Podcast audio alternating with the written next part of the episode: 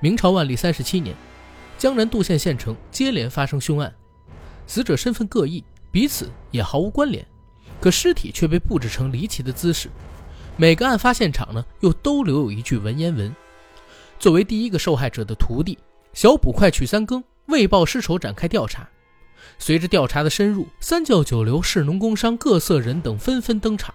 重重迷雾之中，二十年前杜县的一桩旧案浮上了水面。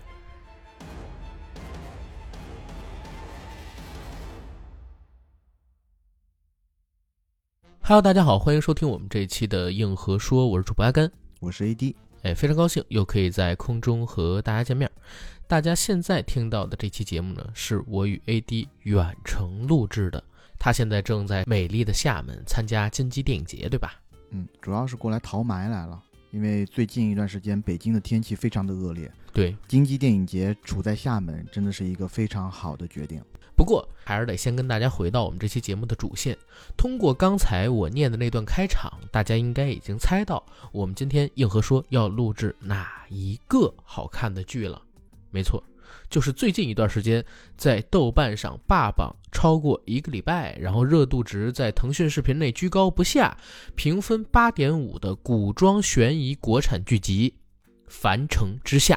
这部剧呢，其实，在早些时候，它刚上线的伊始，阿甘就给我推荐过，因为他当时应该是准备开始看，然后呢，我们俩在看了头一两集以后，两个人做了一个相同的决定，就是暂时放下了这部剧，因为我们觉得在第一、二集里，我们觉得那个主角呀，就是白羽帆饰演的曲三更，不是特别的出彩，甚至说，作为这个主角，我很难去有一个代入感。或者说，我们作为观众很难喜欢上这一个主角，所以说呢，我们姑且暂时放下一段时间，让子弹再飞一会儿。嗯，果不其然，在最近的一两周，我们就发现有大量的听友在各种平台艾特我们，让我们说一下这部剧，甚至说我在现实生活当中有那么一两个朋友也在给我推荐这部剧。然后我记得我有一个朋友是这么给我推荐的，言简意赅。嗯，他说：“哎。” A D，你有没有看这部剧啊？我说我看了第一集，呃，不是特别的喜欢。然后我那个朋友就跟我说，你一定要看下去，这部剧还是非常精彩的。我说精彩在哪里？他说精彩在几乎每一集必死一人，至少死一人。对。然后他打了一个包票，他说啊，是他今年看到的国产最强悬疑剧集啊。那他把《漫长的季节》置于何地？漫长的季节，它并没有太把它分类到悬疑剧集这个单元里头去。嗯，那如果说最强悬疑剧集有一些过的话，那加一个限定，古装悬疑剧集无疑应该是今年的最强了，应该是够得上的。而且你刚才说到这一点，我还想引申一话题，今年的国剧好强啊，嗯，对不对？就是大家都说今年暑期档的电影很屌，我发现今年的国剧也好屌，年初《三体》。狂飙，然后年终漫长的季节，呃，然后还有那个显微镜下的大明，尘封十三载，还有中间呃，中国台湾跟中国香港剧我们就不说了啊。刘亦菲还爆了一部去有风的地方，还有我们现在看到的这部《凡城之下》，中间有一部《莲花楼》，这都是豆瓣在八分以上，或者说接近八分，因为显微镜下的大明是七点九。今年国剧真的好强，而且我还看了一眼片单。年底应该还有《天启异闻录》要上，《鬼吹灯之南海归墟》要上，然后有可能还能看到三大队以及《唐人街探案二》的网剧，所以我说哇，今年真的国产影视类作品大爆发呀，让我有点应接不暇，感觉好久没有这么幸福过了啊！就是经常会有我们自己国内的好看的电影电视剧出来。对，今年的电视剧行业还是挺争气的。嗯，像《樊城之下》这部戏。在搁以前，我可能会打到八点五，就是因为以前这样的好的品质的剧真的很少。但是它扔到今年呢，又因为有这个漫长的季节，对吧？有三体狂飙，然后有尘封十三载这样的剧集在前边，所以我就只给他打了四颗星，就是一个八分，到不了八点五这么一个程度。但是我也可以理解为什么大家喜欢这部戏。我自己总结几个原因：第一，借古喻今。这部戏里边很多的人物，很多他们说的台词，很多的事件行驶的潜规则，一些情节都是直接可以带入到我们现在所生活的这个社会跟现在这个时代的空间的。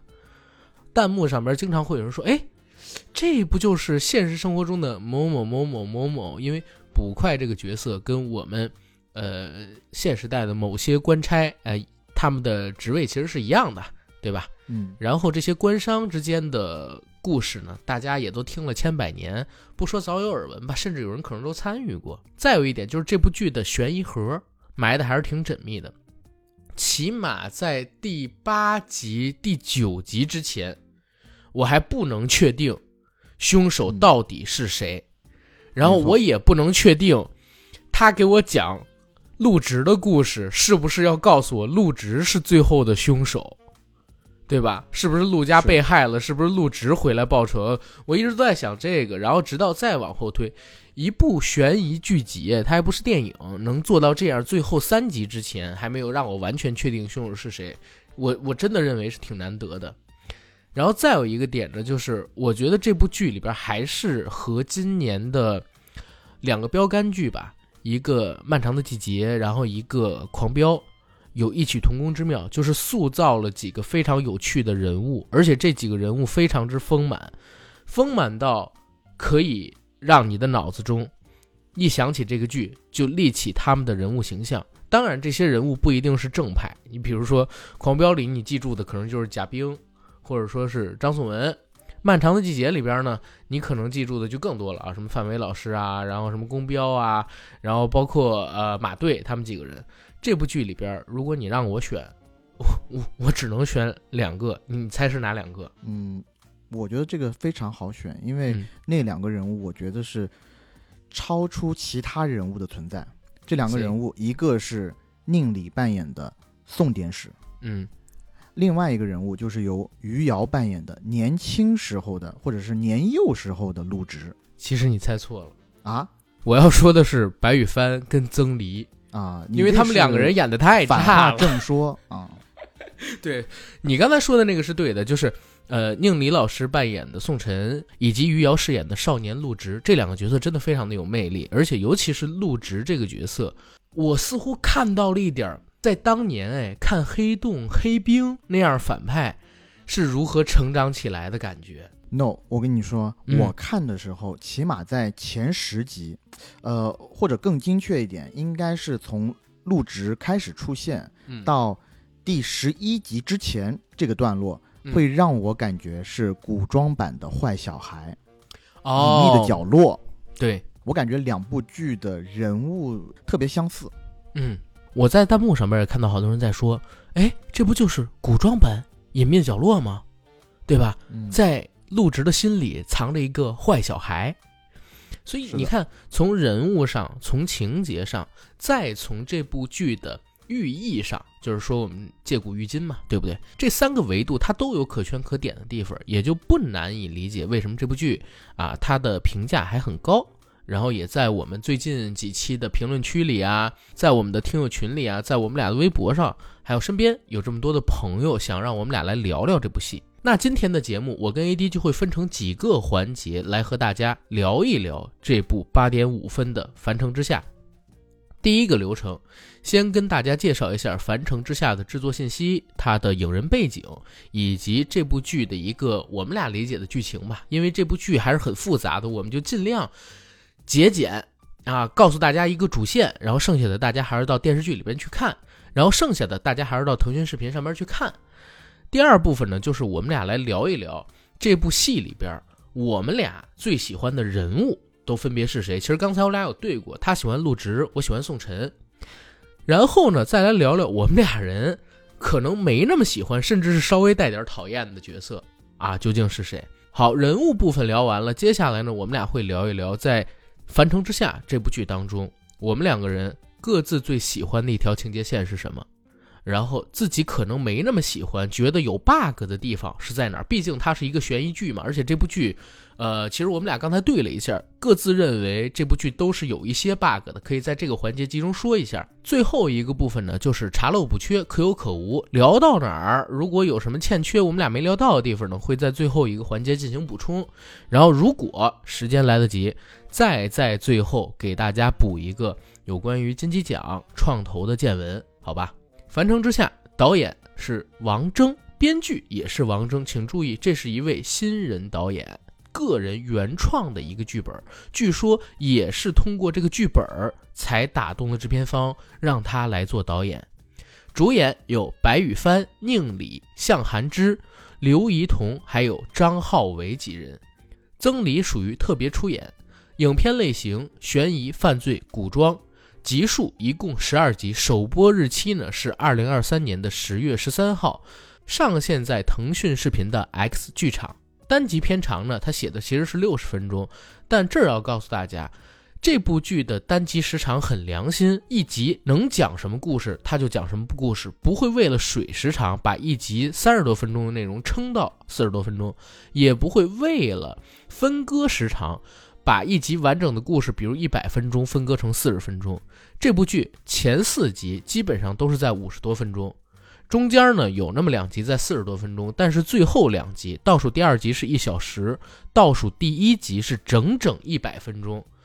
所以讲真啊，看到最后两集的时候，因为我连夜看的，还还是还是稍稍有点累的。大家一定要分配好看这部剧的时间。好。这就是《凡城之下》这部剧它的一个制作信息。其实讲真，这部戏，呃，在它上线之前，很多人都不看好，或者说都觉得这部戏应该没有什么爆的潜质。因为你看，导演也是新人，主演也是新人。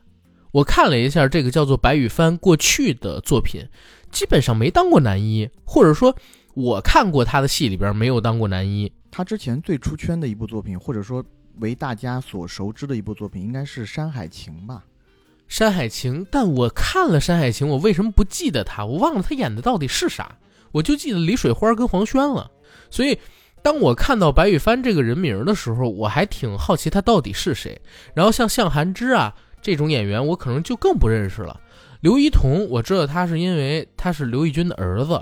这些演员里边，可能唯一一个有知名度的，然后大家公认的是个好演员的，是宁理老师。嗯，这几年宁理老师最出圈的一部作品，应该就是《流浪地球》里面的出演吧？对，《流浪地球》里边的马老师，马老师那个角色，我我前两天还替他可惜呢。为什么他没有拿到金鸡奖的男配角提名？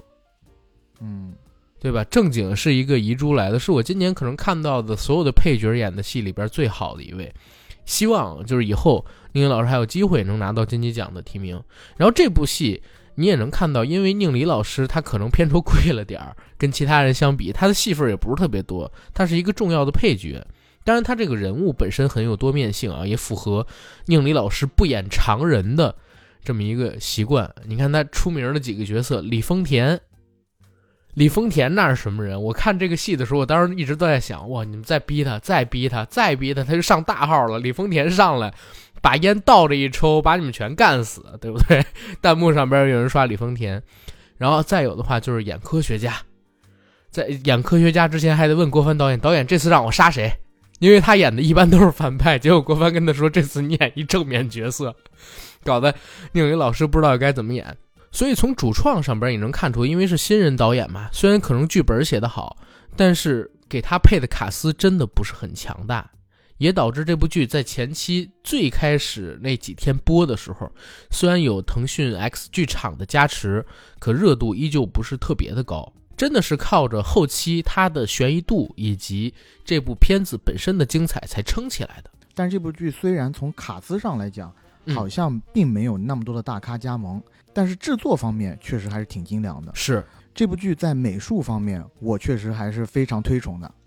首先呢，我作为一个黄山徽州人士，我看这部剧特别的亲切，有一点之前在看那个显微镜下的大明那个意思，因为它全程给你展现的一些建筑的风格就是明显的徽派建筑，粉墙黛瓦、马头墙，这个是特别明显的徽派建筑的特点。而且在电视剧的中段，他还介绍了一个县，那个县字非常难写，叫歙县。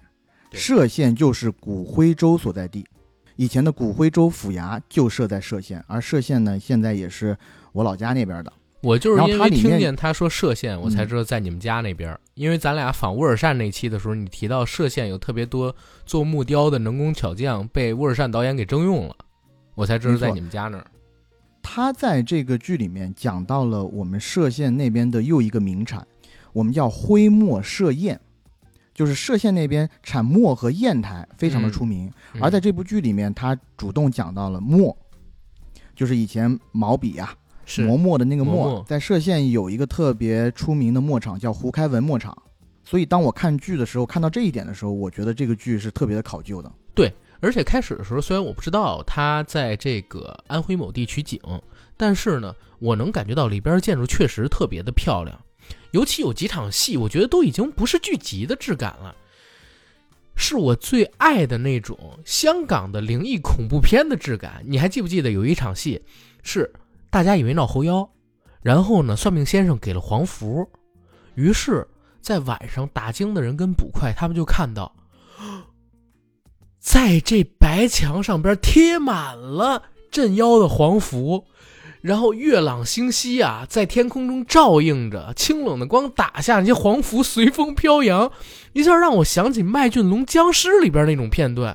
这完全不是电视剧质感，真就是电影质感那个画面。嗯，没错，那一段戏也是我非常喜欢的一段戏，尤其中间有吕三嗯，和这个猴妖在房檐上追逐，还有一点点让我想起了《邪不压正》，虽然我不太喜欢《邪不压正》这部电影啊，当然是带引号的猴妖啊，对吧？嗯而且这部戏呢，就像你刚才所说的一样，特别考究是在哪儿？我在看这部戏的时候，我经常会暂停，暂停啥？它会出现一些官员的名字嘛，对吧？然后嗯出现这些官员名字的时候，会介绍他的职位，然后在左上角还有右下角这些地方，就会出现对于这些职位在古代到底是干什么的解释，甚至出现地名啊，然后出现一些他们使用的农具提到的名词，也会有特地的解释。然后我就发现，哦，怪不得作为一个新人导演能搞到这个投资，就是他写这个剧应该花了很长的时间，光背景调研就得调研多久？得把这些人物，还有它里边提到的一些官职，整个官府的体系，全都给串联起来。对而且他对于县衙这一个层级的官职体系的描写，嗯，我觉得在其他的剧集或者影视作品当中，我几乎在印象里没有看到。所以当我第一次去接触这部电视剧的时候，中间确实像你一样有几个名词会觉得有一些陌生，嗯，或者并搞不清楚他这一些官职之间到底是一个什么样的关系。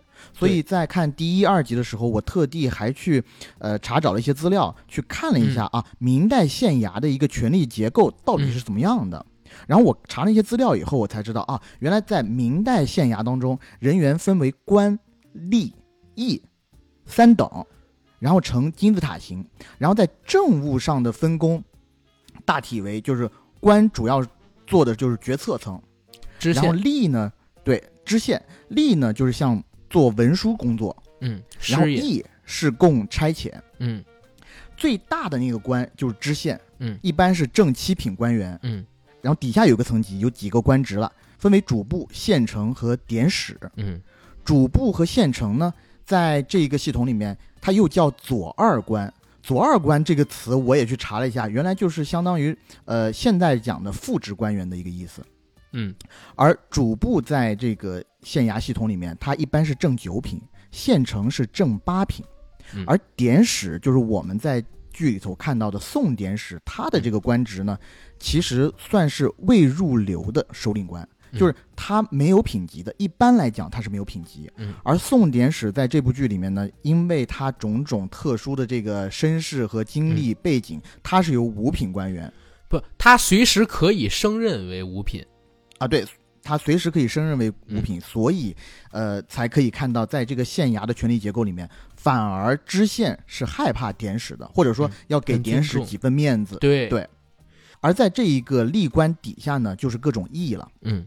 对于这些义来说，在这部剧里面还嗯讲到了两个名词，一个叫正义，一个叫白义。嗯，正义应该就是我们现在理解的有正式编制的，嗯，这些人员，而白义民呢警跟辅警。就是辅警，对，没错。然后随着剧情的深入，还介绍到了几个名词，我也查了一下，嗯，比如说造班和快班。造班和快班其实他们是隶属于 E 这个档次底下的，但是他们的职责是不同的。在造班里面当差的叫造吏，他们的职责是为官员们出行时做前驱、鸣锣开道，嗯负责警卫工作。嗯在官员审讯案件时喊唐威，承担着拷打、体罚犯人的任务，嗯。每天轮流执勤、站堂、看门，嗯。其性质有一点像是现在官员的仪仗队和警卫队。嗯。而快班就不一样了，快班的职责相当于警察和税务局，他们的主要职能是调查罪证、嗯。勾提犯人、专以被盗、嗯。缉捕盗贼等，传唤被告和证人。嗯。所以曲三更他们所在的快班在片中的主要任务就是追踪线索、调查取证、追捕人犯嗯，和维护地方社会治安。没错。而我们说的“捕快”这个词是怎么来的呢？嗯就是从快班里面，从某个时期又分出了另外一个班叫捕班，所以“捕快”一词其实是这两个班的结合。嗯，捕头然后顾名思义就是他们的头。对，是每个班的班头。嗯而我在查资料的时候，又发现一个非常有意思的，就是我后来才明白，为什么一头特别想当快班的班头，嗯是因为是这样，他其实直接原因是因为收钱的多少。嗯因为在明代的时候，衙役就已经采用了年薪制，当时被称为工时银，从工资的高低就能看出三班衙役的地位高低。嗯呃，据万历年间的《顺天府志》记载，这个是我从网上搜到的啊。快班的工时银是二十二两，就是每年的俸禄是二十二两白银，嗯。而皂吏的工时银呢，每年是十二两。嗯。禁子的工时银也是十二两，禁子应该就是在监狱里面当差的那些嗯嗯。例子，而更夫的工时银是二两六钱，嗯。吹鼓手的工时银是三两六钱，所以所以曲三更的爸爸，照理来说他还是县衙系统里面的有编制的人员的，但是是呢，他的工资非常的少，最底层。而对，而且我们刚刚说到了。造粒的工时银是十二两，比快班的二十二两要少了整整十两。嗯，所以这么一来，作为造班捕头的这个易捕头，嗯当得知冷捕头死掉以后，他的第一反应是想把快班吞并过来，也是理所应当的。对，而且照你所说，如果他把快班给兼并过来，他还可以指使快班的人到街上去办案子了。他之前嗯其实相当于警卫队跟仪仗队嘛，那么一个头儿，对吧？跟直接的油水是不挂钩的，所以他的权力也没有那么大。是，而且我在看这部剧的时候，因为我之前查那些资料的时候发现，哎，嗯这个县衙这个系统里面其实应该是有主簿和县城的，但是哦，我后来查了多一点资料，才发现哦，原来主簿和县城这两个官职其实并不是标配。嗯在明代的很多记录里，有一些县衙就不设主簿和县城，可能是比嗯较小的县了，它就只有知县，知县下面就是典史。而据那些大明的条例记载，在知县不在或者说比典史大的官员不在的情况下，典史可以负担起一定程度的知县的职责，所以可。想而知，这些衙役嗯都很害怕典史。对我其实是在听到某一句话之后，我特地去搜了一下背景知识是啥。你还记不记得夏捕头曾经和宁理扮演的宋典史两个人有过一次冲突？嗯，夏捕头跟他说：“我是从聂台大人那边直接下来的上差，是他怎么敢以下犯上？”然后这个时候呢，宋典史跟他说：“你是个衙役，我是谁？我是县中的典史。现在谁才是以下犯上？”然后我因为这件事儿呢，我去搜了一下，就是典史还有这个捕头之间的关系。后来我发现，为什么中国古代叫万般皆下品，唯有读书高？你读书考取了功名，你做了举人或者秀才，就像比如咱们现在提到的这个薛举人一样啊，官府也不能随便抓他，这是没进入官府体系的，只是个举人而已。不但不能随便抓他，而且呢，他在地方乡里啊还会享有供奉。义就是被驱使的人嘛，是供这些文人驱使的人，所以宋典史才会说，现在究竟是谁以下犯上？哪怕我身体有残缺，但我也是典史。你是谁？你是个大字不识，或者说你是一个没文化的一个捕快，你这干什么呢？对不对？我是因为这句话去查了一下当时的整个县衙里边所有的嗯官员跟职称的背景。但是你刚才有一点就是很好的帮我补充了一个知识，你刚才不是提到快班还有其他班的区别吗？里边我记得让三更给其他的兄弟打板子的时候，三更说：“因为我是快班的，我不会打板子。”我当时还不明白到底是为啥，你刚才一说，我才理解。对，打板子是专职造班的活儿，嗯所以我在想，那我们以前看那些老电视剧，比如说《包青天》里头的张龙赵虎、王朝马汉，其实都是造班的人，然后去缉拿案犯的时候，不应该由他们出现，对吧？他们最多就是拿一些狗头铡什么的。对，而且咱们之前看的那些戏吧，根本就没有这么讲究，连衣服都对不上。是的，我觉得这部戏考究就考究在它真的和历史非常的对应，因为典史这一个职位啊，它最初的制度设计是总领一线的文读，而直到嘉靖万历年后，才逐渐演变为掌管缉捕和监狱一职，所以就对应上了这部剧里的宋典史，嗯，他喜欢用，刑，嗯，然后经常，起码在头两集里，他出现的场景基本上都是在那些监狱里行刑。是给人以非常恐怖之感。而我刚刚讲，一个县衙里头不一定有主簿和县城，这个也是有数字可以考究的。就是说，呃，当时万历年间其实有一千三百多个县衙，但是统计下来，主簿和县城这两个职位，每一个它的数量几乎都是支线数量的三分之一都不到。嗯，而典史的数量几乎和知县的数量是一比一对应的，所以基本上在明代的县衙里，有知县就必有典史。对而且基本上可以作为一个正负关系这样去看了。是，呃，然后除了县衙的体系，它在社会那套体系里头还有两个名词，嗯坊行和打行。对，这个我也去查了一下，没想到竟然也是真的在明朝时候是有这个称谓的。对，这个我去就是搜了，而且我还搜到一个特别有趣的事儿，就是我们嗯现在所说的访问跟打听，其实就是从啊坊行打行延承下来的。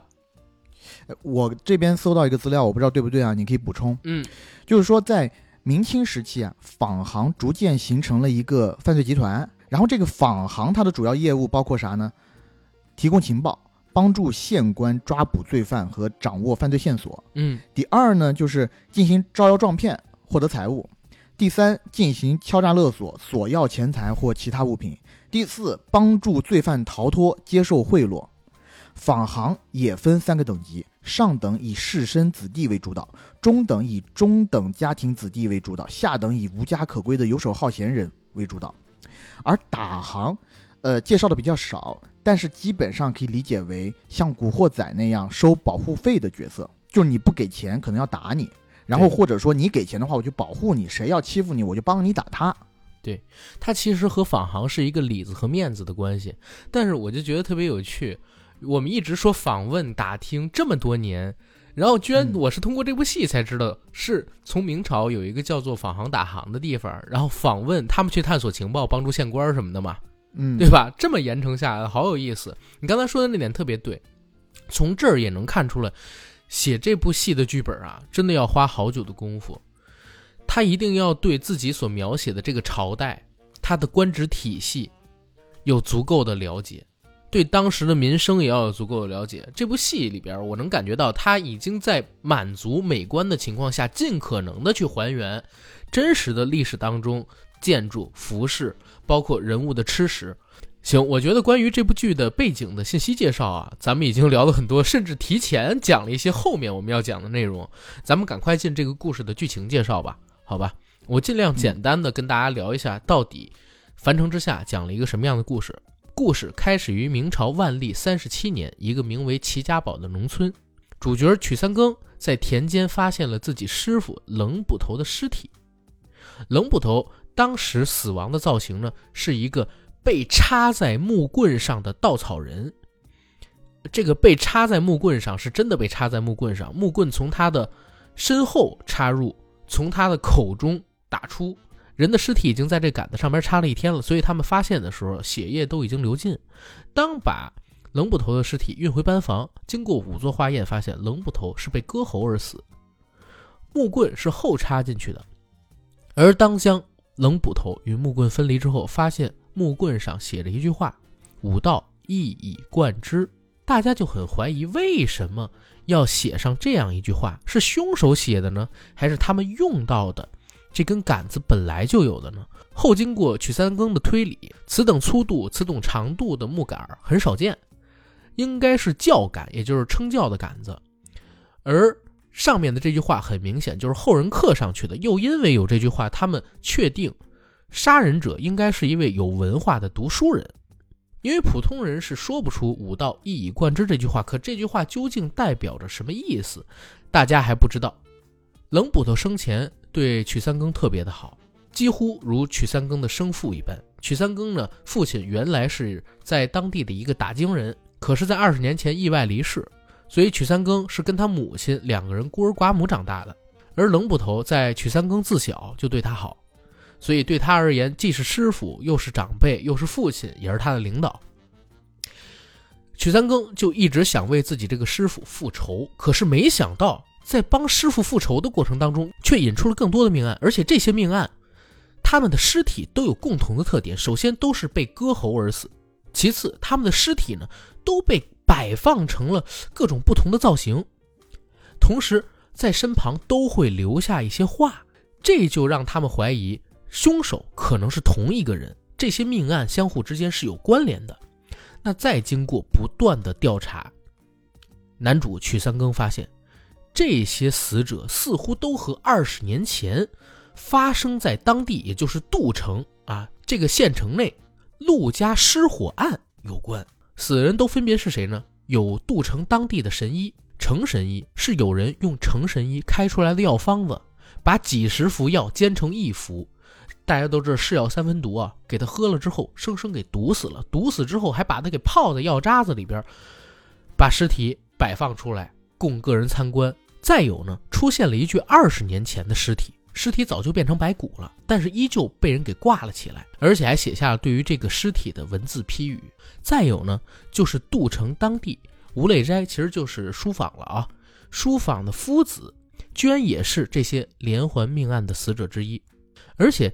他也被人留下了文字，还在他的口中塞入了一块无头的小鸡仔儿。这些命案太奇怪了，引得整个杜县人人惶惶不可终日，都在怀疑到底是有连环凶手杀人作案，还是有什么妖魔邪祟进驻到了我们杜县。所以上面给到整个县衙破案的压力就非常的重。那曲三更一方面是要为师傅复仇。另外一方面，他也要找出谁是凶手，以防止有更多的人被卷入这场连环命案当中来。随着剧情的推进，一步一步的真相被揭开。他通过师傅的老情人、当地青楼翠华楼的妈妈桑林妈妈之口，还有县衙里的典史宋晨的帮助，逐渐发掘出了真相。这个真相就是，原来二十年前。陆家几十口一夜之间丧生的火灾，并不是意外，而凶手似乎正是陆家的后人，为了报仇回到了杜城。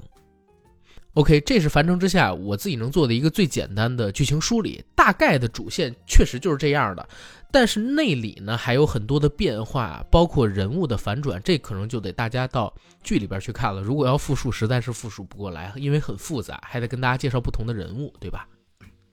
因为这部剧啊，出场的人物非常的众多，然后呢，老实讲，在陆直出现之前，我都并没有特别带入这部剧，或者说并没有特别喜欢这部剧，甚至说呢，在前几集里有一些和主线破案情节不太相关的情节，我甚至看的还有一些讨厌。嗯，就是比如说易捕头想要上位，然后曲三更怎么用一些手段欺骗了易捕头。让易捕头在送典史那边被革职，嗯，失掉了这个捕头的位置，嗯，就这一整段，我其实觉得虽然他拍的挺有意思的，就比如说易捕头找到那呃武侯府那几个黑社会的老大泡澡，每次谈事的时候都要去泡澡，然后在澡堂里有一场打斗的戏，嗯，那几个场景确实让我印象深刻。嗯但是整体的故事情节呢，因为对故事主线推动不太大，嗯所以让我看的反而有一些抓心挠腮的。我想赶紧把这部分给略过去，看看凶手到底是谁。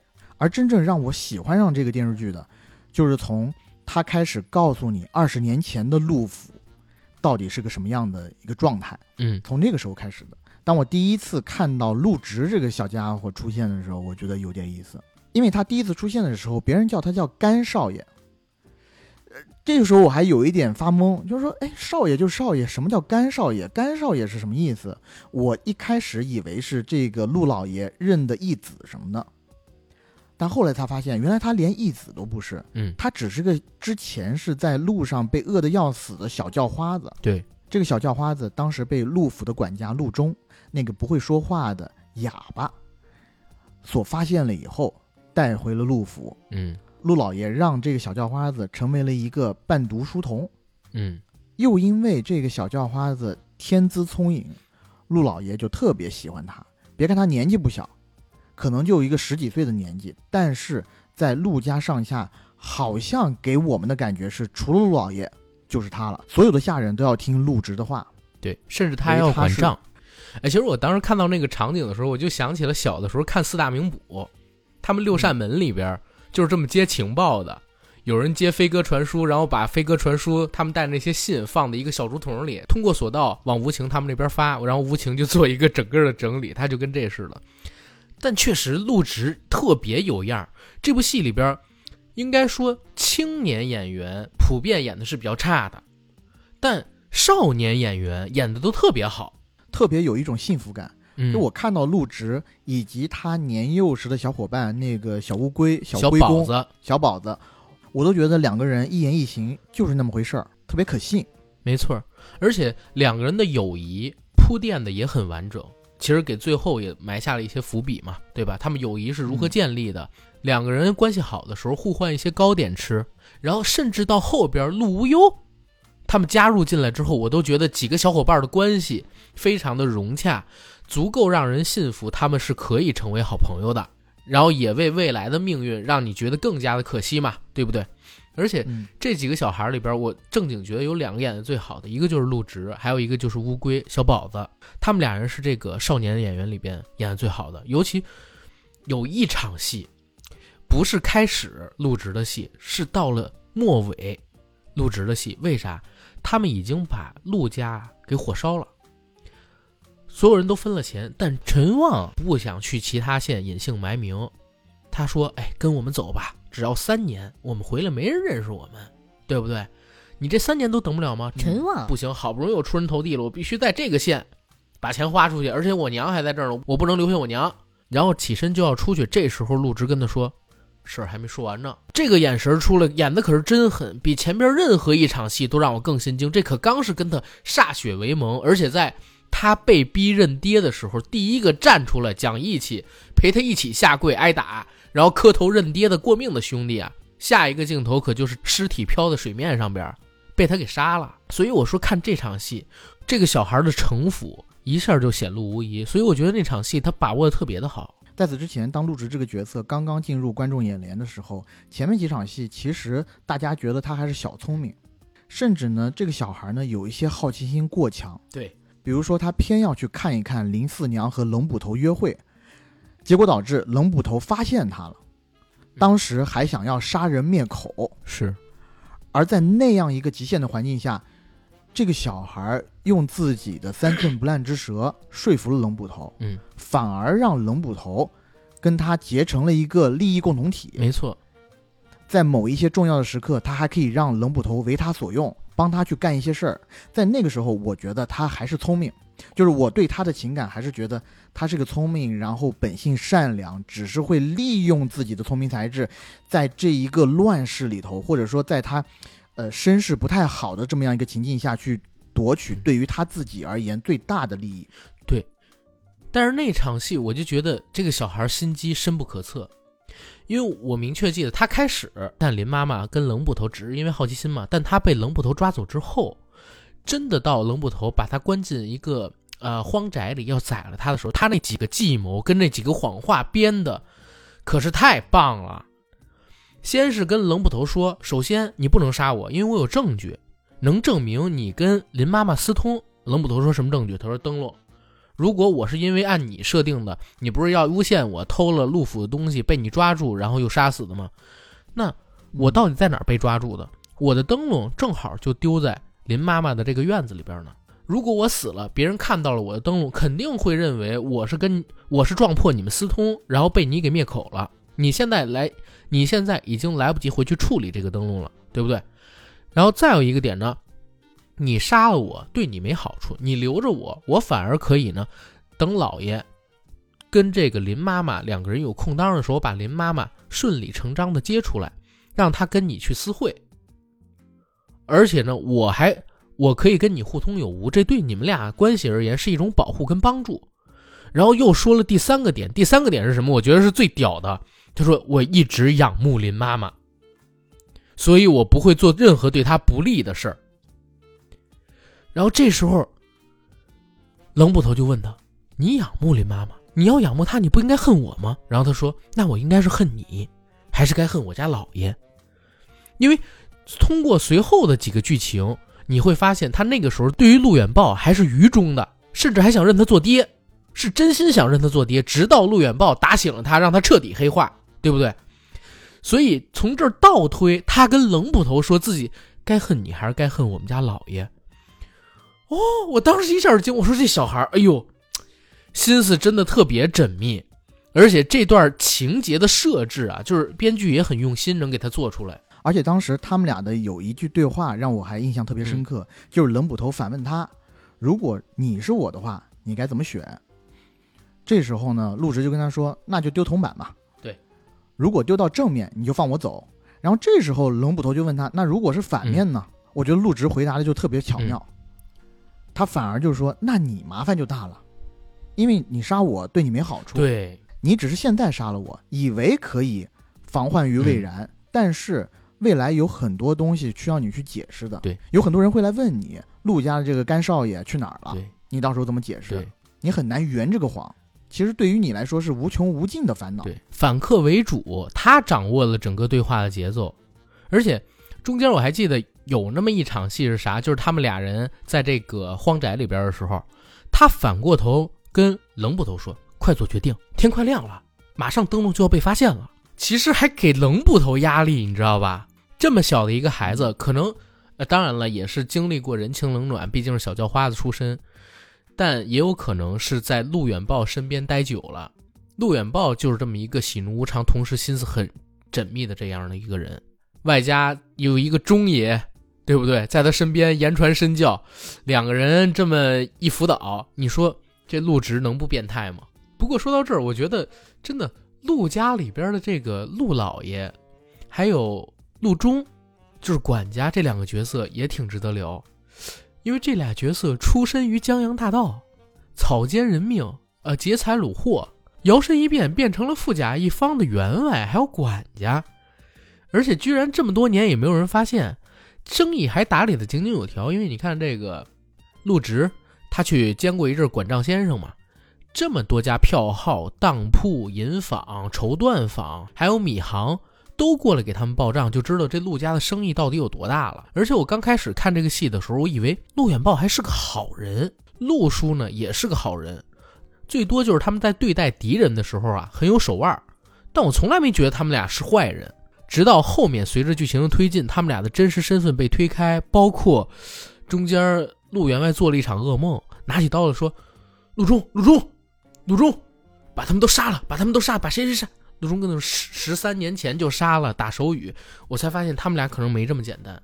甚至陆远豹还给我一种就是好大喜功、附庸风雅的感觉，甚至是个有点搞笑的人物。在我前期看他演的那些戏里边，因为他经常上翠华楼跟人比写字儿、写榜书。就是因为他力气比较大，写大字写的比别人好，比榜书只能在翠华楼里比，因为要比小凯他比不过别人。我当时觉得这角色还挺好笑的，可是没想到他背里是一个这么血腥、无情、残暴的人。我的感受也差不多，因为在一开始我觉得陆远豹这个人呢，属于那种挺无私的，还对，对于这么一个小叫花子。还这么好生供养着，然后呢，什么好处都给，还要让他考功名。对，一是考功名，二是呢，在所有下人面前也毫不避讳，就自己对于这一个书童的喜欢已经溢于言表了，所以才会后面有这种所谓干少爷的称谓嘛。但之后确实也是在你刚刚说那场戏，他在梦中说什么杀这个人杀那个人，然后告诉陆中。把那些人全都给杀了，我才想到，可能他们的前十也是非常肮脏的。对，而且谁好人睡觉带刀啊？哪个好人睡觉带匕首在旁边啊？而且不光是他，甚至陆中一开始我也以为是个好人，因为就像你刚才说的一样，陆直这个孩子被捡到的时候是个小叫花子，他先跟了中爷三年，然后又跟了陆远豹，那他们俩对陆直都非常的好，尤其是陆中。陆直受了欺负，他居然会帮出头的，而且还很照顾他，带他一起钓鱼，教他做人的道理，告诉他做人知道太多秘密很危险，对你不好什么的。我一直觉得陆中是一个苦命人，或者他本身的哑，并不是像陆远豹告诉陆直说的是被什么继母然后给毒哑的，而是被陆远豹弄哑的。陆远豹为了控制他，我都是这么想的，没想到哇。陆中居然身上也有那么大秘密，是，但是通常这种哑巴角色又是大管家，而且在这种陆老爷手底下，其实他算是跟着陆老爷时间最长的人，应该算是心腹吧。对我始终觉得他的背景故事不可能这么简单，直到有一个是验证了我的想法，但是当时我还不知道他和陆远豹之前其实是江洋大盗。嗯，那个事是啥呢？就是陆府的护院找到陆直。跟他说自己的这个师哥柳十七得藏在陆府里面一段时间养伤，而柳十七其实在外边是花名在外，他算是一个类似于通缉犯一样的杀手，但是确实武功非常高，杀手。所以把柳十七这样一个江洋大盗，又是身上背了很多条人命的通缉犯，私藏在府里头养伤，其实是非常要冒风险的一个事儿。但是陆直发现了这个事情以后呢？他选择要帮助张贵隐藏下来，所以在那一个时刻，我是觉得陆直这个人身上的闪光点其实挺还挺多的，挺让我喜欢的。对他是一个非常热心肠的人，而谁知道呢？事情急转直下，因为这个张贵护院啊，他其实也是身上有武艺的，所以一直在府里头比较受重视。而另外还有两个护院。相比于他呢，武艺就比较的低下了啊，拿的钱呢也不如他多，肯定也不如受他重视。所以呢，他们两个人一直在找机会，想要给张贵使绊子。哎，所以这一次呢，就刚好给他们抓到了把柄，他们就选择向陆中中野去上报这个事儿。而在剧里，当哑巴中爷知道了这个事儿以后，他是神色非常严厉的把陆直提到了这个房间里来。要和这几个护院一起对峙，而我没有想到的是，中爷在电光火石之间就杀掉了那两个想要节外生枝的护院，没错，而保下了张贵和陆植。而且他当时嘴里说了一句话，对那个将死的护院说：“你不应该把陆植扯进来。”当时打的手语了，对吧？而且他是一开始就跟张贵设计好，让张贵手里拿刀。然后他再出手解决另一个，那时候我才发现，原来中医还有这么高深的武功。对，首先第一是武功非常高强，第二是我觉得中爷是真的喜欢陆直，可能真的把他当自己的儿子看待。所以当最后陆直反杀中爷的时候，那一下，说实话，我的情感是不太能接受的。陆直他这个人物的转变，我觉得给的也是十分到位，因为，呃，他毕竟是小孩嘛，你别说他城府多深。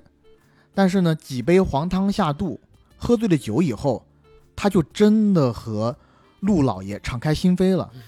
而这个敞开心扉，在最开始的阶段，对于旁人来讲，对于我们旁观者来讲，我们觉得也还 OK 啊。因为陆老爷一直以来都非常的喜欢陆直，嗯，那陆直说的那几句话，我觉得也并没有那么的十恶不赦，只是有点太聪明了，对，有点太过于聪明了，刚刚好踩到了陆老爷的地雷，嗯。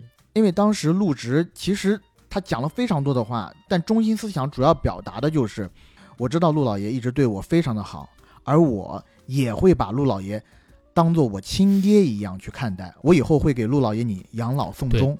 而他不知道的是，他所说的这些话，在他听来，完全百分之百的是感激陆老爷的一些说辞；而在陆老爷听来，这个小孩现在就有了想要动我财产的心思。对而且除了这点之外，还有一点，还有一点是啥？陆老爷有有点毛病，他就没孩子，他生不了孩子，嗯，所以当他听到陆直这么说之后，他心里边想的是：你他妈的觉得我没子没孙，就该把你收做我儿子。我陆远豹无子无孙，用得着你这么一小叫花子出身的书童来可怜我吗？他他其实脑子里边还有这么一重想法。哦，你现在这么一说，我才反应过来。对他吃的那些药里边、啊，时是那么的暴怒，嗯，对他吃的那些药里有这些东西啊。所以他当时一下就暴怒起来，然后就干了那件改变陆植一生命运的事儿。呃，他把所有的下人召集起来，嗯。然后当着所有下人的面，先让两个家丁掌嘴陆直，把陆植的一边脸都扇肿了，然后当着所有下人的面跟陆植说：“你不是喜欢认人当爹吗？嗯。那你现在就一个个的问这些下人，给他们磕头，嗯问他们谁愿当你的爹。嗯而那一幕确实还挺惨的，那场戏的戏剧张力，我觉得也非常的足。就在那场戏之后，我觉得从某种程度上，他之后干出什么样出格的事儿，我都不觉得意外。而且我相信，从那场戏之后，他可能除了陈旺，还有陆中等等，就少数几个当时愿意给他说点话的下人之外，他对陆家所有的下人也都有仇恨，甚至他为什么纵火烧掉陆家几十口，心里边只为自己那个几个死去的朋友而愧疚，不为别人烧纸钱，然后心里边也特别坦然，就是因为他曾经跪过这些人，问这些人叫爹，而且问这些人愿不愿意收自己当儿子。他的尊严，他之前可是被称为干少爷的，所有下人对他都很恭敬，大家他当半个主子。结果他要跪下来，然后给他们叫爹，问他们愿意当自己爹吗？然后这些下人还都说我不愿意，对吧？还都得说我不愿意。嗯，但这个时候就没人敢搭愿意啊、对，但这个时候就得说，我就觉得陈旺这个角色有点强行降智让他死的意思，对不对？开始的时候那么讲义气，然后到甚至呢愿意受这种胯下之辱啊，就因为陆直以前帮过他，然后到后来就这么拎不清是非，以至于让陆直把自己给杀。其实陆直杀他我都是可以理解的，因为按照当时那个做法，就是这些人肯定会暴露，一定都会出事儿，所以杀他已经是最优解了。但是陈旺真的就那么傻吗？就 完全搞不到，我只能理解为就是编剧强行啊让这个情节出现，啊以体现陆直的狠辣，以及让陈旺这个尸身可以在二十年后成为探案的动力跟线索。但是真正我告诉你，给我印象最炸裂的那一场戏，就是杀陆中。嗯，就在他拿刀挥向陆中的前一秒，我都还在怀疑，因为二十年后有这种在船上钓鱼的戏嘛，一个站着的，一个坐着戴斗笠的，我都在怀疑那戴斗笠的该不会是陆中的哑巴吧？但是我心里边又隐隐的想，我说陆中如果活到二十年后，他胡子还是那么黑吗？但我又觉得他不应该死啊，除非遇到什么意外，还有什么黑手。可是没想到，就在纵火烧死所有人的那一刻，与他最亲近的陆直说拿他要当爹爹孝敬的陆直朝他挥出了刀，把他给刺死了。而且他是毫无防备，因为他武功高过陆直太多了，但一下也死在那儿了。而且陆直之后的那个说法，我知道你想当我的爹，可我不需要再有一个爹了。我是谁才重要，爹是谁不重要，对吧？有没有爹都不重要。他不想再受人摆布了，对呀他要改变自己的命运。对呀，我靠！当时看到这一场戏的时候，我我其实就已经觉得这个孩子已经没有什么是可以不放弃，没有什么是可以不舍弃，对吧？他唯一重视的就是他自己了，所有的亲情、友情，甚至是未曾出现过的爱情，他都可以抛开。然后陆植是你最欣赏的，或者说最觉得好看的一条线，对吧？人物，嗯，我自己其实很喜欢宋晨，就是宁理老师那条线，因为他这条线真的很隐忍，然后前后的反差也很大。最开始的时候，我们看到宋晨这个角色出现，他就是个酷吏，喜欢拔人牙，喜欢在人身上度酷刑。这儿正好说一嘴，就是我之前看预告片里有一场戏，呃，是当时有一个农户用每年一升稻谷的租金，强占了隔壁家一对老夫妇，好像是三亩的农田。然后这件事儿呢，被宋典史知道，宋典史把他关到了牢里，在他背后好像贴了一张麻布一样的东西。后来告诉他说：“啊，你背后披的这个东西啊，叫什么什么？你现在是不是觉得背后有点痒？”他说：“痒。”您怎么知道？怎么回事啊？然后正片呢没有拍，但预告片里边是出现什么？预告片里边是出现把这块麻布给它揭开，把人皮撕下来的镜头，撕了他一块皮，应该是正式上的这个版本里边就给删减掉了。哇！我当时想，我说啊，宋典史这么狠吗？而且他为什么身有残疾还能当官？因为当时真的就是做文官啊，你不能有残疾的，你要后天。当了官之后受伤做残疾还可以，你如果之前就是残疾，你怎么能当官呢？然后才知道他身上有这么大的一个冤屈。曾经乡试第一名做举人，二十八岁考状元，到殿试这一栏，大家都以为他是冠军，书画双绝。可是没想到，就因为官场上的一些争斗，遭受了无妄之灾。因为他曾经拜会过主考官，结果呢就被这主考官的对手啊举报。科场舞弊，于是被打入天牢，跟他最好的朋友一起受尽了酷刑，受这些酷刑导致他的身体残疾。当他自己只求一死的时候，出卖了自己的朋友，自己的朋友死了，自己得以苟延残喘。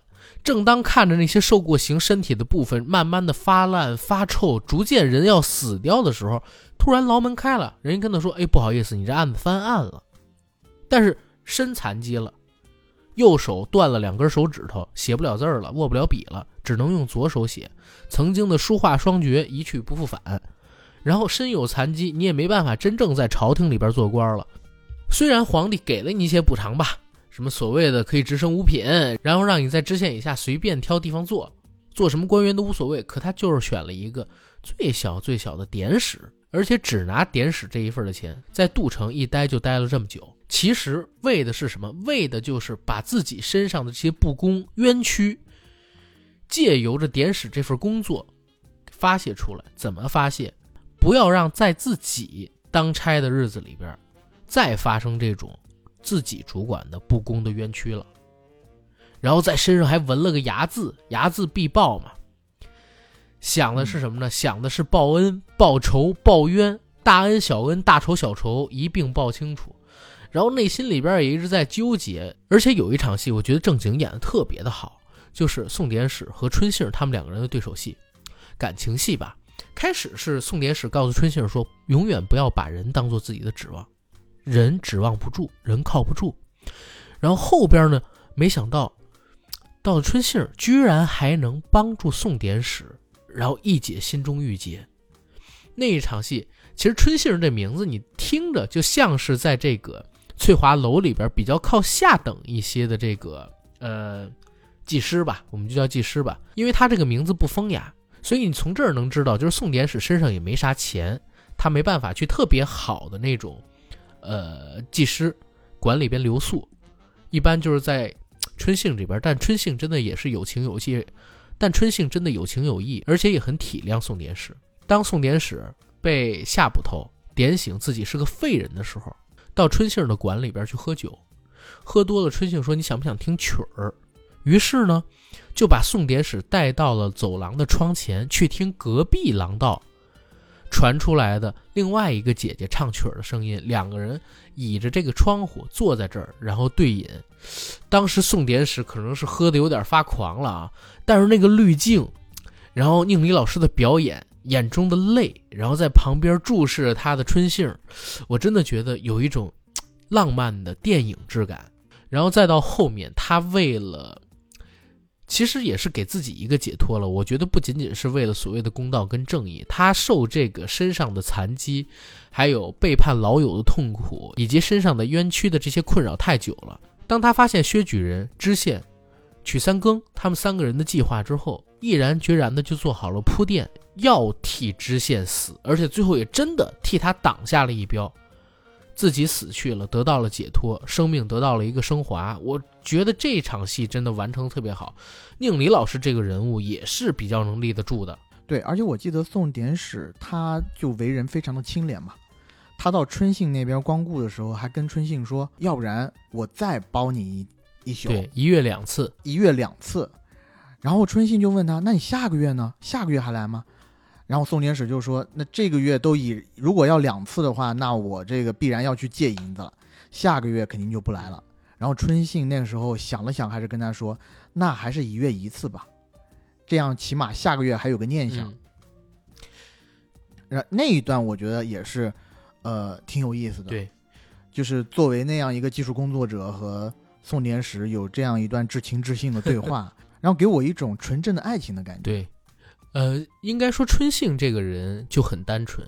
这部剧善良的人很少，对不起别人的人很多。春杏是比较少的那种，或者说唯一一个既善良又没有对不起任何人的人。对吧？对所有人都好的人。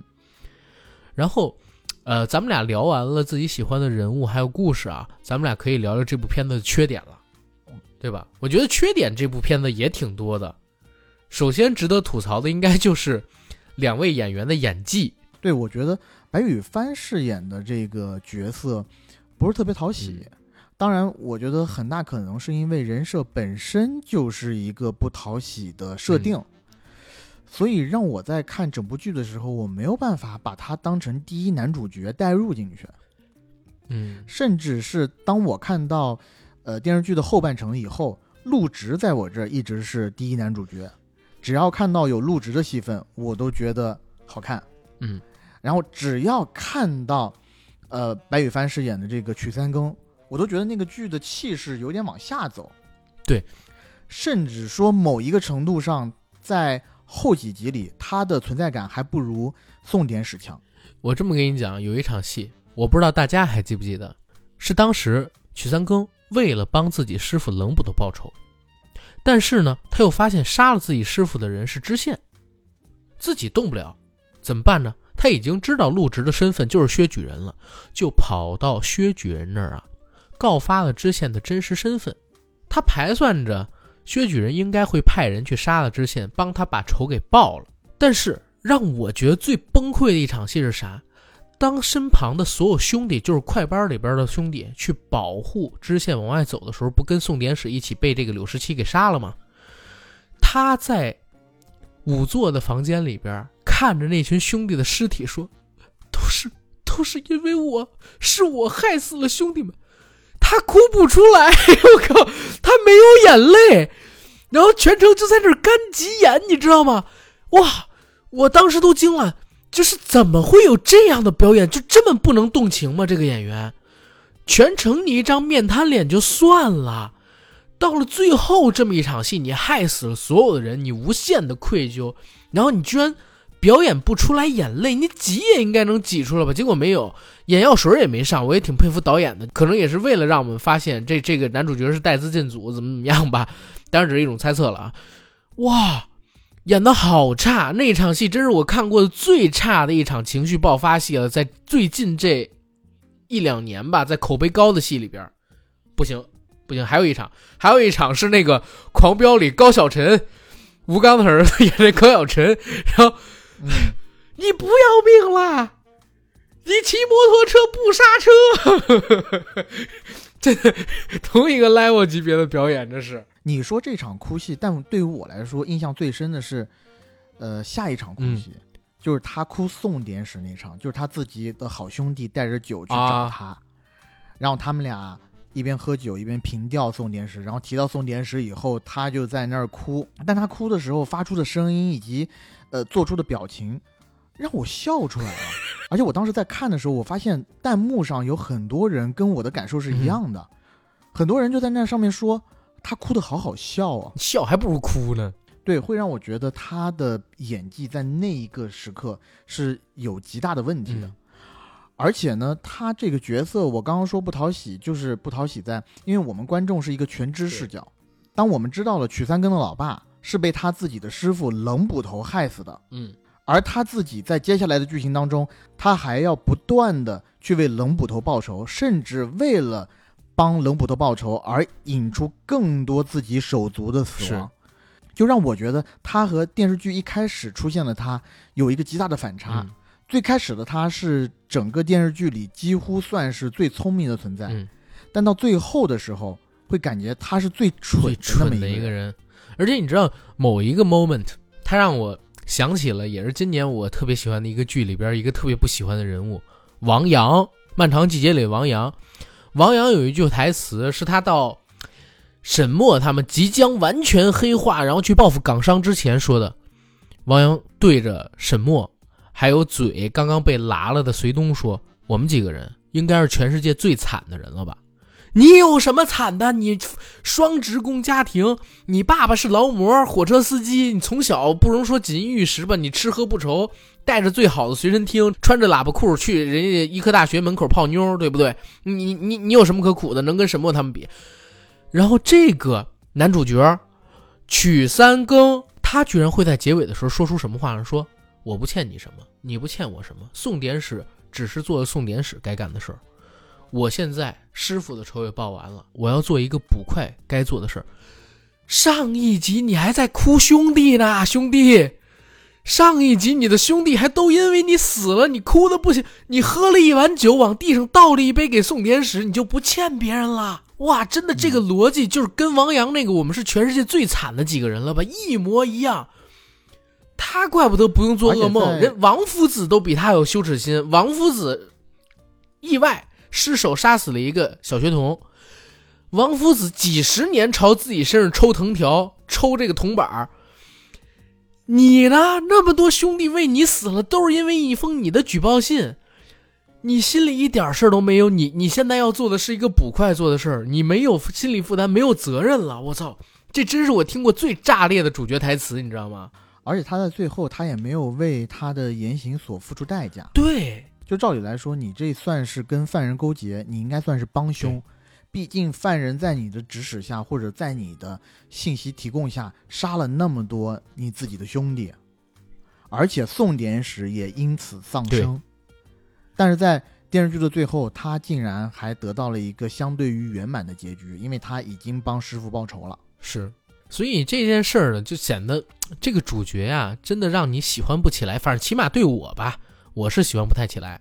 然后这是比较败笔的一个角色。然后另外一个角色，我想说，那角色其实是我跟 AD 都很喜欢的一个女演员演的，就是曾黎，她演的林妈妈。嗯，曾黎首先她是中戏他们那一届里边外形条件最好的，比章子怡还好。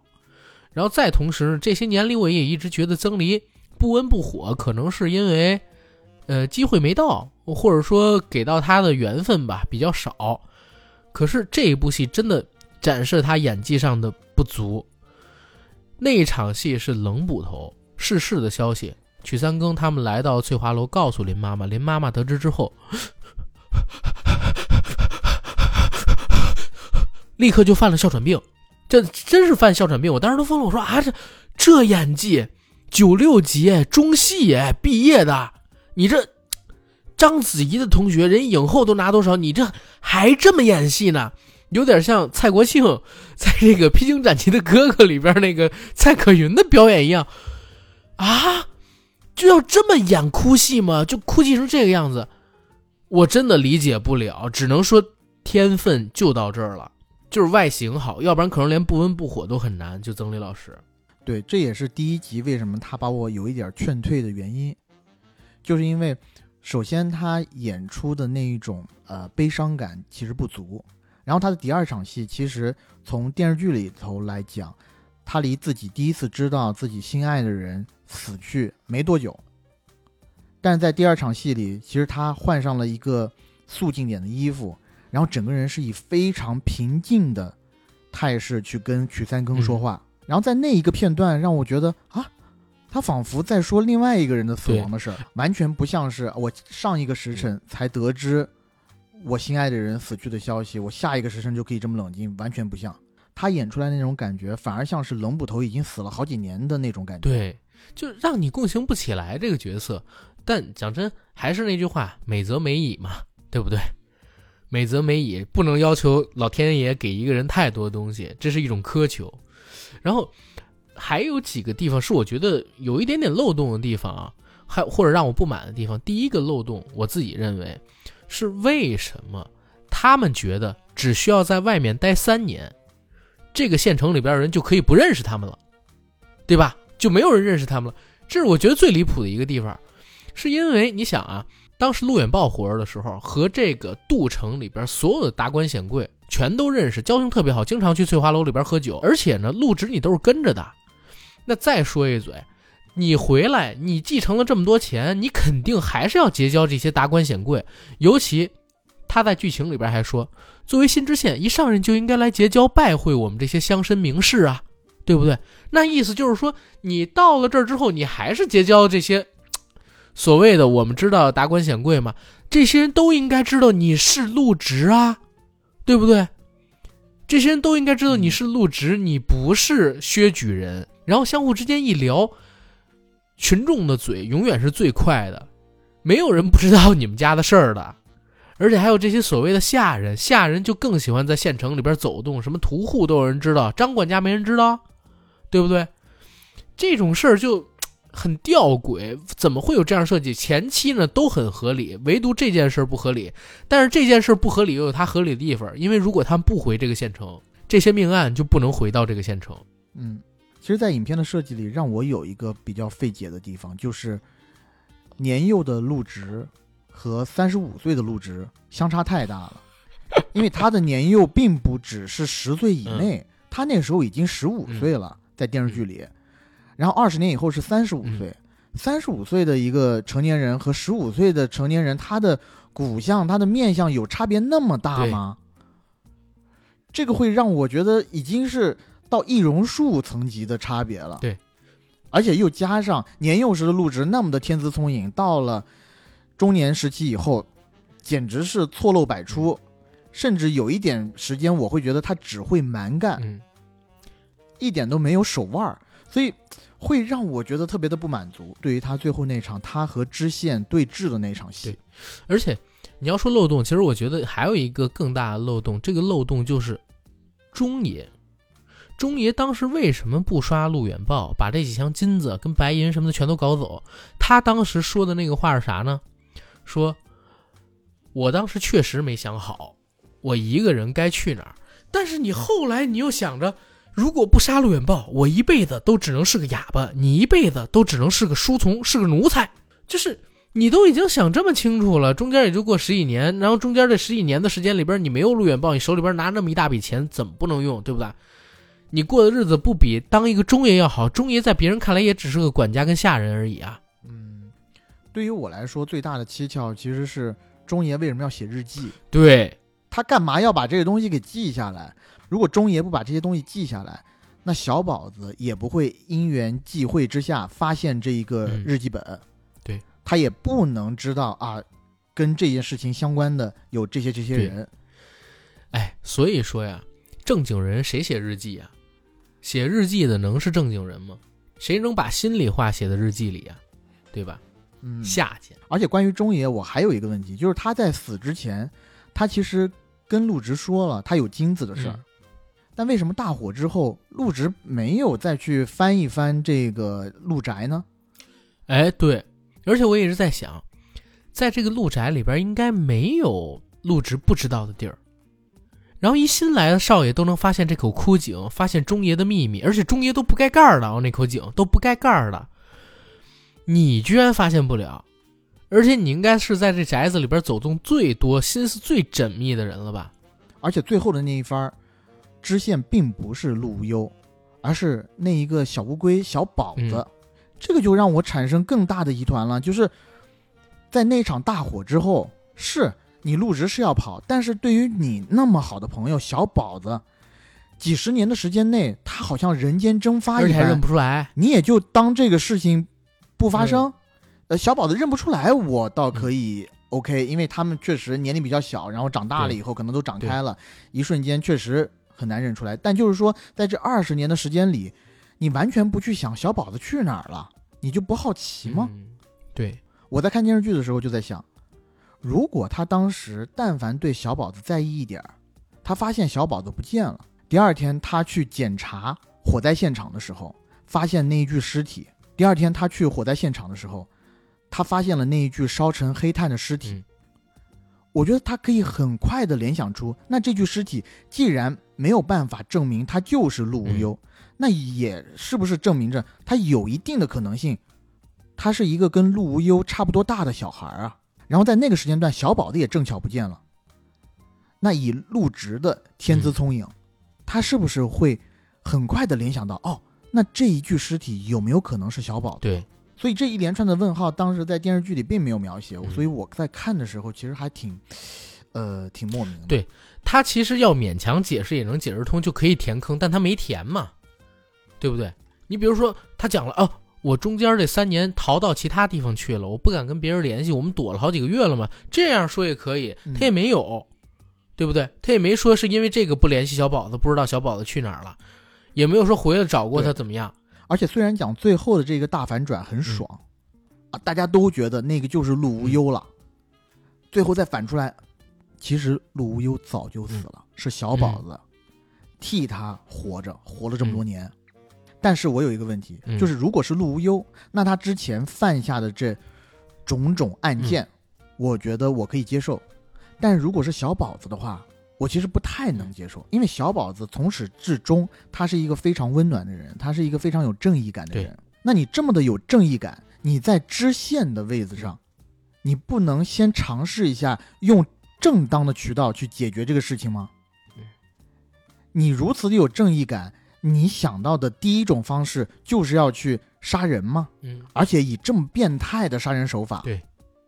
而且还还有一个还有一个问题是缺少铺垫，就是他那个师爷，师爷跟他说，要不是您把我从牢里救出来，我早就不行了，所以我跟着您干，就这么一句话，介绍了一下师爷，其他的完全没有提到师爷，而且师爷最后应该还杀了屠户尤二，然后师爷还坐马车走了，逍遥法外。没错，这个我也是没弄清。另外就是，我一直觉得，如果是小宝子复仇的话，这一个长达二十年的复仇计划，对于他这样一个外人来讲的话，我觉得有一些太轻飘飘了。就是他怎么就能决定为一个不相干的人付出这么长的时间，做这么大的一个复仇大计？是，如果我是小宝子的话，我的出生那么的不好，然后又九死一生的度过了这么大的一个危险，那我理所应当的我是更惜命啊！对，而且在机缘巧合之下又夺得了这么一大笔嗯钱，嗯，就是很难说服我相信小宝子在拿到这么大一笔钱以后，还坚定去走这样一条危险的路。对，走二十年，我相信他会去买官，但是他二十年买完官回来复仇，这个就有点，你懂我意思，不太现实。嗯，对，所以我就觉得，呃，没办法说服我。虽然他最后的那一番是很爽，他其实这个剧有一个点我还挺佩服，咱们聊了这么多缺点啊，我也说这个剧还有一个刚才没提到的优点，就真的他的底是一个接一个，他到了差不多最后两集的时候，就不断的给你先底再反转，先底再反转。其实我讲真，我很多时候我都觉得差不多了吧，虽然有为了反转而反转的嫌疑，但真的反转了好多重。而且到最后，他还留下了一个让你去猜的类似开放式结局的梗，就是小宝子走到了薛举人面前，然后薛举人跟他讲：“我现在就想知道你到底是怎么发现我们这些事儿的。”那我们通过上帝视角是知道小宝子其实看到了中爷之死，对吧？又看到了中爷的日记，但是剧里边的这个故事线里，薛举人是不知道的。那小宝子就走进了薛举人身边，然后俯下身，在他耳边说了两句话。他妈的，没有台词，没有声音，然后紧接着下一个镜头就是薛举人，哈哈哈哈哈哈哈！原来是这样，但你知道我这个人就是不信命，咔，囊死了。刚才说的这个小宝子变成了知县。然后我当时我就在想，我说啊，小宝子能跟他说什么呢？这能说什么呢？我当时还有点没想明白，然后过了一会儿我才想明白，哦，小宝子应该跟他说的是，我看了钟爷的日记，或者说是在陆家的院子里有一口荒井，钟爷的日记和金子藏在那儿。他说完这个，应该才会有这样一反应。中间还让我又猜了一会儿，看完这个戏，很少有剧能这么干。但是我看的时候，我在想，他会不会只是俯身下去跟他说了一句脏话，或者跟他然后他火了，或者说我是你爹，对，可以，真的可以。我刚才想说，因为他可以这样说：“你不是没人做爹吗？我做你的爹。但是那一场戏其实我是不喜欢的，就是我”也太刻意吧？首先，呃，首先太过于刻意。第二就是陆植在临死前，你都没有反抗，你怎么就做出了那么消极的一个对抗？如果在我的想象里，如果陆直发现原来是小宝子一直在跟他作对，在他发现他是小宝子的那一刻，他就会崩溃，他就会大叫大骂小宝子：“你为什么要这样？这个事情跟你有什么关系？是我和陆家人的事儿。”你又拿到了钱，你又取得了功名，你为什么不去过你的好好的日子？你要来回我的清闲，你要把我们所有人拉着一起陪葬，你自己不想过好日子吗对？你自己不知道你的出身是怎样吗？你出身就是一个小的龟而且是杜无忧可你好，还是我跟你好？而且他还可以说，如果不是我杀了陆家上下这十几口，你那些黄金你可以拿到吗？你能过上你现在的好日子吗？你别以为你之前有一段时间你和那个陆无忧走的好像挺近，你就算再近又怎么样？他能改变你的生活吗？他也是把你当一个小龟公。嗯你想想看，我们是认识多长时间？在你认识陆无忧之前，你和我是最好的朋友。我们两个人，我是小叫花子，你是小龟公，谁都别嫌弃谁。嗯，我们两个才是应该携起手来对抗整个世界的一个搭子，而不是你要去跟那个含着金汤匙出生的陆二爷家的小孩陆无忧。你你不要以为他可以跟你做好朋友。对，就这些话，我觉得都是可以放出来讲的。然后知县就和他讲，所有邪恶终将绳之以法，拿起刀了，嘎杀了他。然后这时候陆直拿起一把刀，嘎都得死，打打打，俩人就互捅，囊死对方。倒不是非得说出这么正派的结局，但起码当陆直说出这几句话以后，你可以再给这个支线一些解释的机会，对对吧？哎呀，所以这部剧还是有遗憾的嘛，对不对？也是为什么我觉得我只能给到八分，然后现在豆瓣上边这八点五还是觉得有点高的地方。但是我也能理解为什么观众这么喜欢，虚高。对，但是我也能理解观众为什么这么喜欢，其实就是因为首先呢，他讲真，古装剧还是有优势。就咱们刚才说，最后师爷杀了屠户还能逍遥法外这一点，你搁时装剧里边怎么做得到啊？对不对？嗯，你讲这些捕快、官差和访行、打行、收银子、保护费，甚至寻衅滋事、殴差拒捕这句话，你在时装剧里边你都没法说出来的。然后很多所谓的关系跟道理，你也是没办法去做的。那借由着古装剧这个形式，它其实真的可以完全套用一个时装的警匪的电视剧，这样一个嗯脑补的想象，让我们去看。这其实满足了我们在国产剧内这些年里边看不到的一种奇观了都。对其实，在看这部剧的时候，有几个奇观吧。呃，首先是第一，这些人的死状都非常的惨。呃，让我有一点像在看美剧侦探呐、或者是那些犯罪故事的时候，美国的那些变态杀人狂他们会做下的一些事儿。而且第二个让我感觉有一些出格的，或者说突破尺度的，就是当我还不晓得王夫子背后这一切的动机的时候，就是他叫他的学生拿尺子打他，嗯，这一切的背后到底是为什么是这样？起码在前嗯几集的时候，我相信很多的观众和我在看的时候是同样一个想法，就是王夫子是玩 SM，而且他那个外甥还是侄子说，我怀疑他做过禽兽不如之事。我当时想的都是王夫子是不是？对娈童，对我当时想的都是这个，我一直的想法都是啊，王夫子没想到是个娈童变态，而且让这个小孩拿戒尺抽他背这一个举动，让我想起了呃有一部美剧叫《大西洋帝国》，嗯。里面有一个 FBI，对，就是由《超人钢铁之躯》里面扮演佐德将军的那个演员饰演的。嗯。这个角色呢，他在《大西洋帝国》里面是一个特别虔诚的天主教徒，嗯，然后他也因为之前做了一些恶。啊，他要在这个耶稣基督面前。每天去忏悔自己，而他忏悔的方式嗯。就是拿一个巨大的皮带，皮带的头是一个巨大的铜头，嗯。然后他拿这个皮带不停的抽自己的背，嗯，就那一幕一下子就让我联想起了咱们这个《凡尘之下》里面这个王夫子。对，当时我就心想，这个剧的表达尺度非常之大，而且嗯。在这部剧里面，如果没有记错的话，他还用真的有。说了说了几句，说呃，应该是某一个角色，嗯。他有龙阳之好。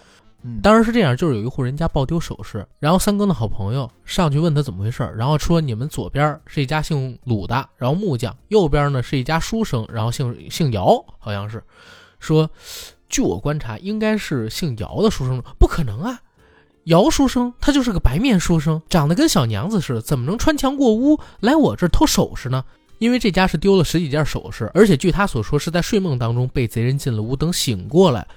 首饰的盒子就已经被破锁了，结果呢，没想到人家捕快查出来，你们家这些首饰都在附近的当铺里边出现了，而且来当铺当东西的人就是你们家旁边的白面书生，所以我觉得呢，嗯，有可能这些首饰并不是一夕之间被盗的，这白面书生呢，确实也没办法穿墙过屋，所以很有可能他是从正门来的，就是老哥千防万防，家贼难防。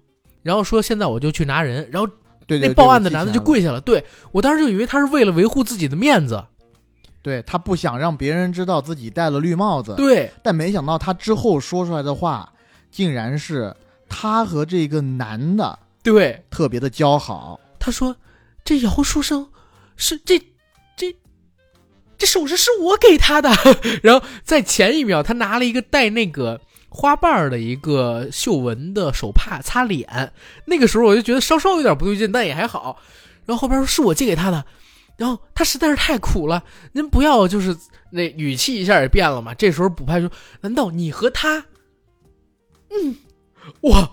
我当时就说这剧的表达尺度真大，真的在国产剧里边有多久没有真正出现过就是同志群体了，对不对？国产剧里边也出现同志群体，我已经好多好多年没见过了。嗯，直接表达我们俩是干这个的，已经很少，所以还是古装剧从这一点上边来讲确实有优势。而且还有一点就是，古装剧你还是能做一些神而又神、怪力乱神的东西，就比如说他们那次抓猴妖，这个轻功之间抓打斗。猴妖那场戏非常的好，非常的嗯。精彩，甚至有一些场面让我感觉有点像恐怖片。对，而且他还是一边推理一边破局，一边真实拍摄这样来的，就相当于是一边告诉你我们该怎么设计，然后一边推理这个猴妖该怎么行动，然后一边呢就到了当下进行时去拍他们抓捕猴妖时的场面，那个剪辑也做的挺好，而且还挺搞笑的。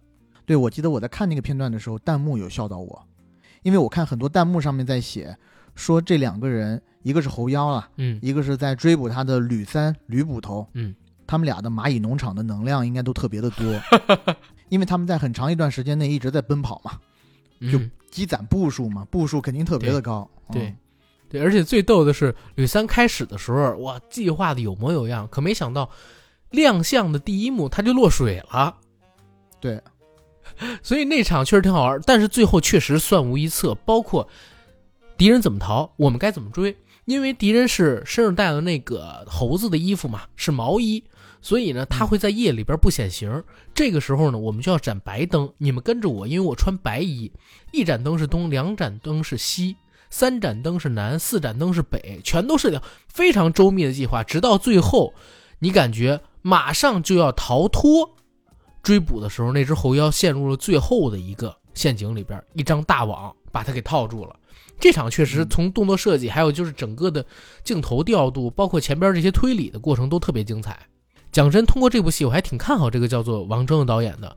我之前有在那个百科跟豆瓣上面查过他，我发现他正经参与过的剧啊没什么。之前有两个网络短剧，然后参加过一些脱口秀，这些脱口秀我不知道他是做编剧啊还是做演员。但是这部戏正经来讲，应该是他大制作的第一个长片，能拍成这个样子，我相信 以后应该很值得期待他的新作品。嗯，没错，而且又是他自编自导，嗯我觉得编剧这一个栏里头只有他一个人的名字，这就很了不起了。对，据说他这个剧本一个人写了好几年，所以可见就是这个人编导的才能都是在的。只要再挑好演员，我觉得下一部戏没准能上九分儿。对，不过那就是下一部戏的事儿了。今天我跟 AD 聊了好久的《凡城之下》，我们因为也是远程嘛，录起来不太方便，两个人就真的录了好久，聊了这部剧的剧情，聊了这部剧的一些历史背景知识，聊了这部剧我们两个人印象深的情节线、喜欢的人物、不满意的部分、槽点，然后以及哪些人物表演的不太好，还有这部戏里边我们觉得哎精彩的点都是什么。然后大家看看我们俩人有没有遗漏，如果有遗漏的话，在评论区里边快点跟我们两个人做做回复。然后呢，我们也受教受教。然后这期节目也就没什么要聊的了。最后最后做个广告，我们的节目《硬核说》已经在全网各大播客平台同步播出，欢迎各位收听、订阅、点赞、打赏、转发。我们想加群的加 J A C K I E L Y G T，让我们的管理员拉您进群，和我一起聊天打屁。像。得知节目最新动态、主播最新官编动态的，欢迎在微博搜索“硬核班长”以及 “AD 钙奶喝奶”，关注我与 AD 的官方媒体账号。行，本期节目到这儿，拜拜。